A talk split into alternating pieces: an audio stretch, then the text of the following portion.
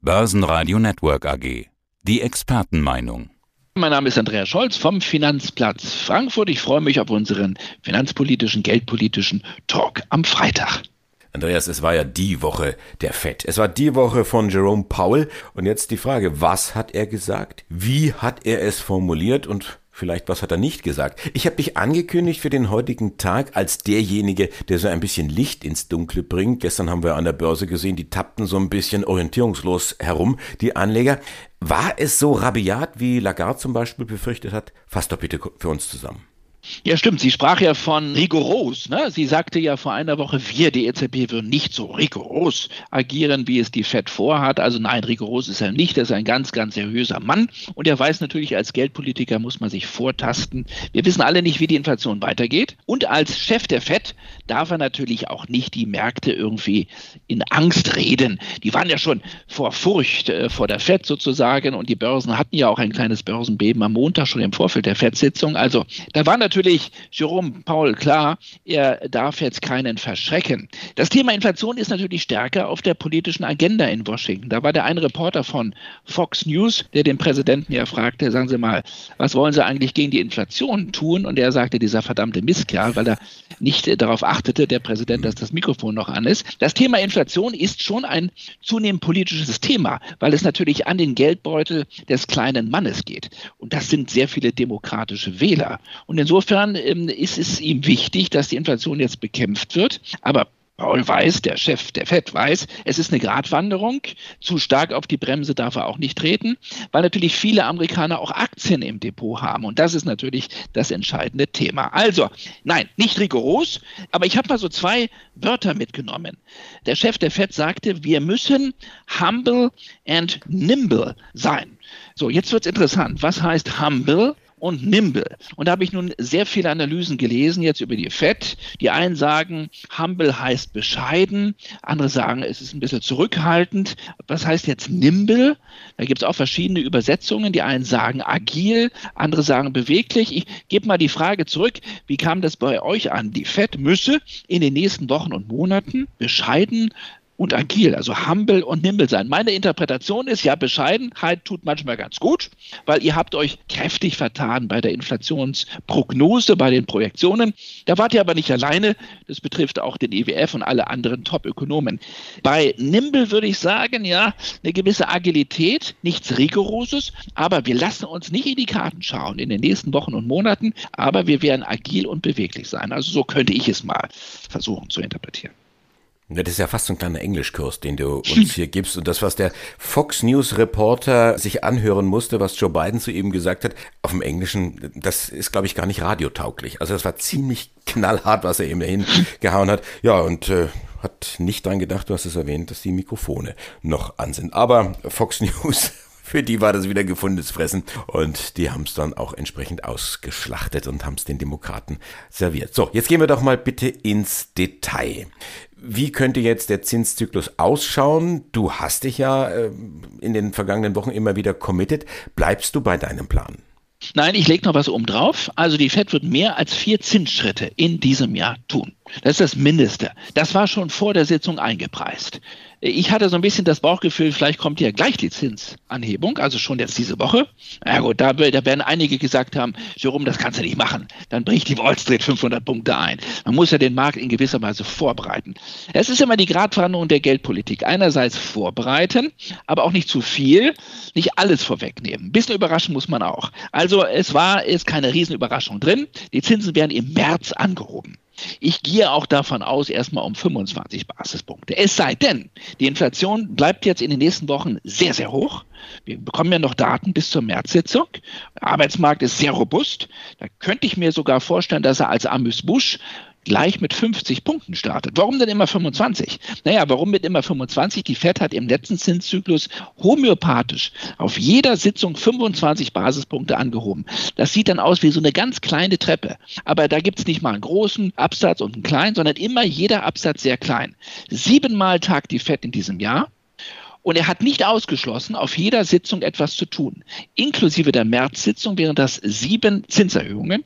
Statt vier, sieben mal 25 Basispunkte. Das könnte drin sein. Und sollte die Inflation im Jahresverlauf weiter sehr hoch bleiben, würde ich auch nicht ausschließen, dass er mal zwischendurch einen 50er-Schritt macht aber eher unwahrscheinlich. Ich gehe also von durchaus sieben Schritten in diesem Jahr aus. Es sei denn, die Inflation wird im Sommer deutlicher sich abschwächen, Basiseffekte sind nicht mehr da, Ölpreis kommt doch stärker runter als erwartet, dann kann er vielleicht früher aufhören. Ich gehe aber davon aus, dass die FED in Richtung 2% Anfang 2023 marschieren wird. Und das wird den Dollar wahrscheinlich deutlich beflügeln.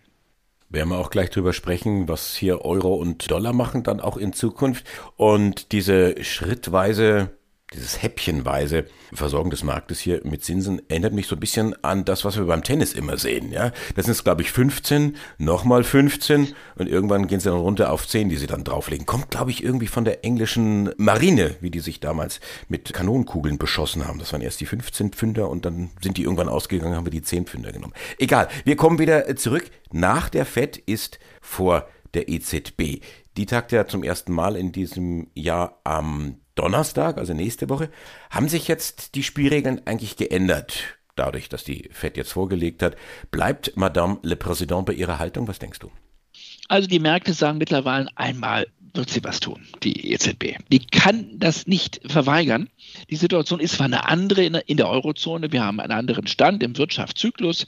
Wir haben aber auch eine Inflation von 5 Prozent. Also nicht sieben, aber immerhin ist eine 5 davor. Und das wird noch mehr werden in diesem Jahr. Wir haben über die versteckte politische Agenda gesprochen. Wir lassen das mal so jetzt erstmal da stehen. Die EZB wird erstmal natürlich jetzt äh, kommenden Donnerstag nichts tun. Sie hat ja gesagt, äh, PEP läuft aus Ende März. Das PEP-Programm wird aber ersetzt durch durch APP.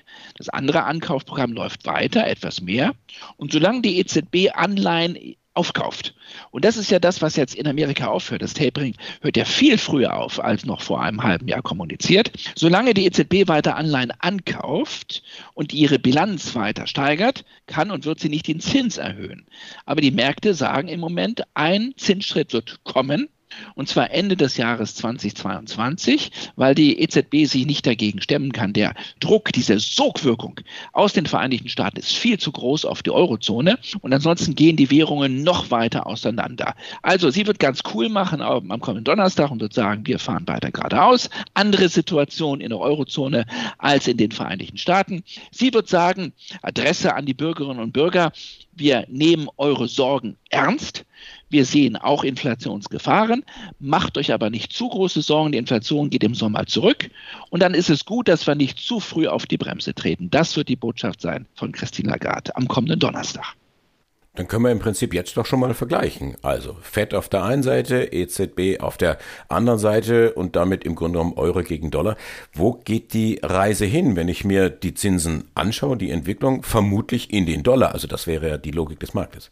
Ja, wenn wir Richtung 2% laufen und wir sehen es ja schon bei den Treasuries, die sind 2% vor den Bunds. Wir haben darüber letzten Freitag geredet. Jetzt hat er sich bewegt, dieser kleine Schritt für den Bund, ein großer, symbolischer für die Märkte. Ich habe das aufgegriffen mit dem Astronauten, mit Armstrong in meinem Weekly. Also das war ein schöner Vergleich und äh, diese Sogwirkung wird anhalten. Wir sehen es schon, der Dollar ist zurückgekommen von 1,13 jetzt auf 1,11. Er wird wahrscheinlich Richtung 1,10 marschieren. Möglicherweise wird er noch stärker werden, also Euro-Dollar unter 1,10. Und das bedeutet natürlich, dass wir auf der Einkaufsseite einen inflationären Effekt bekommen. Das heißt, je schwächer der Euro wird zum Dollar, es hat ja auch wieder nochmal so einen Nachbrenner-Effekt, desto höher ist die Gefahr, dass wir Inflation jetzt zusätzlich importieren in die Eurozone. Und das könnte dann aufschlagen im Sommer und vielleicht doch dazu führen, dass die EZB Ende des Jahres einen ersten kleinen Zinsschritt wagt. Dann kommen wir ganz langsam gedanklich zum Ende von unserem Talk, unserem finanzpolitischen Talk hier, jede Woche immer am Freitag. Die Deutsche Bank, hattest du ja letzte Woche schon gesagt, lasst uns drüber sprechen. Jetzt sind die Zahlen gekommen für 2021 und zehn Jahre lang mussten sich die Anleger gedulden und gestern dann fast zwei Milliarden Euro Gewinn und ich schaue jetzt wirklich auf das, was ganz unten unterm letzten Strich steht. Saving scheint auf Kurs zu sein. Ja, er ist auf Kurs. Er hat das Schiff Deutsche Bank wieder auf Kurs gebracht. 2019 Start seiner Transformation sozusagen, die Transformation der Bank. 2019 erstes Jahr, 2020, 2021, jetzt sind wir im letzten Jahr der Transformation, 2022 und zum ersten Mal hat er jetzt also die Trendwende ins Positive geschafft mit einem ordentlichen Milliardengewinn. Vor Steuern sind es 3,4 äh, Milliarden, ein bisschen weniger als vom Markt erwartet. Der Markt ging im Konsens von 3 3,5 aus. Da gibt es dann viele Sondereffekte. Ja, im vierten Quartal ging das Momentum etwas verloren. Darüber sprachen wir letzten Freitag, weil im Anleihegeschäft, im Investmentbanking nicht so viel verdient wurde. Da ging das Momentum flöten. Haben wir aber auch gesehen bei JP Morgan und bei den anderen US-Banken. Auf der anderen Seite hatte äh, vorher schon sehr gut die Kasse gefüllt und auch wirklich unter dem Strich, wirklich unter dem letzten Strich der Abrechnung, fast zwei Milliarden bleiben in den Kassen der Deutschen Bank. Und das kann man ausschütten. Und das ist die entscheidende Botschaft Wirtschaft. Die Deutsche Bank geht jetzt den Weg und gibt wieder Gelder aus in Form von Dividenden, 20 Cent pro Aktie, und sie wird eigene Aktien zurückkaufen. Das ist die Story für die Deutsche Bank Aktie. Und dafür muss man sich ja das Okay holen von der EZB. Man braucht das Okay von der EZB, also vom obersten Aufseher, für Aktienrückkäufe und für Dividendenzahlungen. Und das zeigt, dass sozusagen die Aufsicht sagt, Mensch, ihr seid aus dem Gröbsten raus. Deutsche Bank ist kein Sanierungsfall mehr. Ihr habt jetzt sozusagen die Trendwende geschafft. Jetzt dürft ihr auch wieder Geld an die Anteilseigene ausschütten und eigene Aktien zurückkaufen. Was mir ein bisschen Sorgen macht, ist die Frage, Sorgen vielleicht übertrieben. Sehr viel dieses Erfolges war abhängig von der starken Performance im Investmentbanking. Und Investmentbanking, wissen wir, ist ein Auf und Ab. Das Vorsteuerergebnis im Investmentbanking, das lag bei 3,8 Milliarden Euro. Also mehr als in der gesamten Bank eigentlich. 3,4 habe ich gesagt, war die Gesamtbank. Und das zeigt diese diese Abhängigkeit vom Investmentbanking. Und im nächsten Schritt muss es Saving gelingen, diese Abhängigkeit ein Stück weit zu reduzieren. Die Unternehmerbank ist auf einem guten Weg, das Privatkundengeschäft noch nicht. Jetzt steigen die Zinsen peu à peu, das wird der Deutschen Bank helfen. Aber große Bäume wird sie nicht ausreißen können, aber sie ist, um ein Fazit hier zu machen, auf dem richtigen Wege. Und auch der Start in das Jahr 2022 sagte Sebing sei ein guter. Jetzt heißt es, die Kosten im Griff behalten, die Effizienz weiter erhöhen und dann sollte er auch weiter Kurs halten mit der Deutschen Bank. Lass mich da noch eine kleine Zusatzfrage stellen zu dem Thema Banken allgemein. Wenn jetzt die Zinsen steigen sollten, liegt dann irgendwo, ja, bildlich gesprochen, der rote Teppich bereit für die Banken im Allgemeinen, die ja ihre Geschäftsmodelle auf Negativzinsen getrimmt haben und jetzt an dieser Front doch mehr Geld einnehmen könnten? Also ich habe mal gelernt äh, als Student, es gibt äh, folgende Ertragsquellen einer Bank. Es gibt das Handelsgeschäft, das Handelsergebnis, das Provisionsergebnis und das Zinsergebnis. Das Zinsergebnis äh, war im Grunde genommen gleich null in den letzten Jahren. Und ich glaube, man kann auch kein Geschäftsmodell entwickeln über Negativzinsen. Das funktioniert einfach nicht. Insofern ist das jeder Schritt ins Positive und der Dreh des Bund Futures Richtung Nulllinie unter, unter drüber war schon ein Schritt in die richtige Richtung. Die Deutsche Bank verdient jetzt schon wieder Geld und zwar mit positiven Zinsen. Und jetzt, wenn so ein bisschen Momentum wieder in das Zinsgeschäft hineinkommt, also man nimmt Geld rein und gibt Geld raus.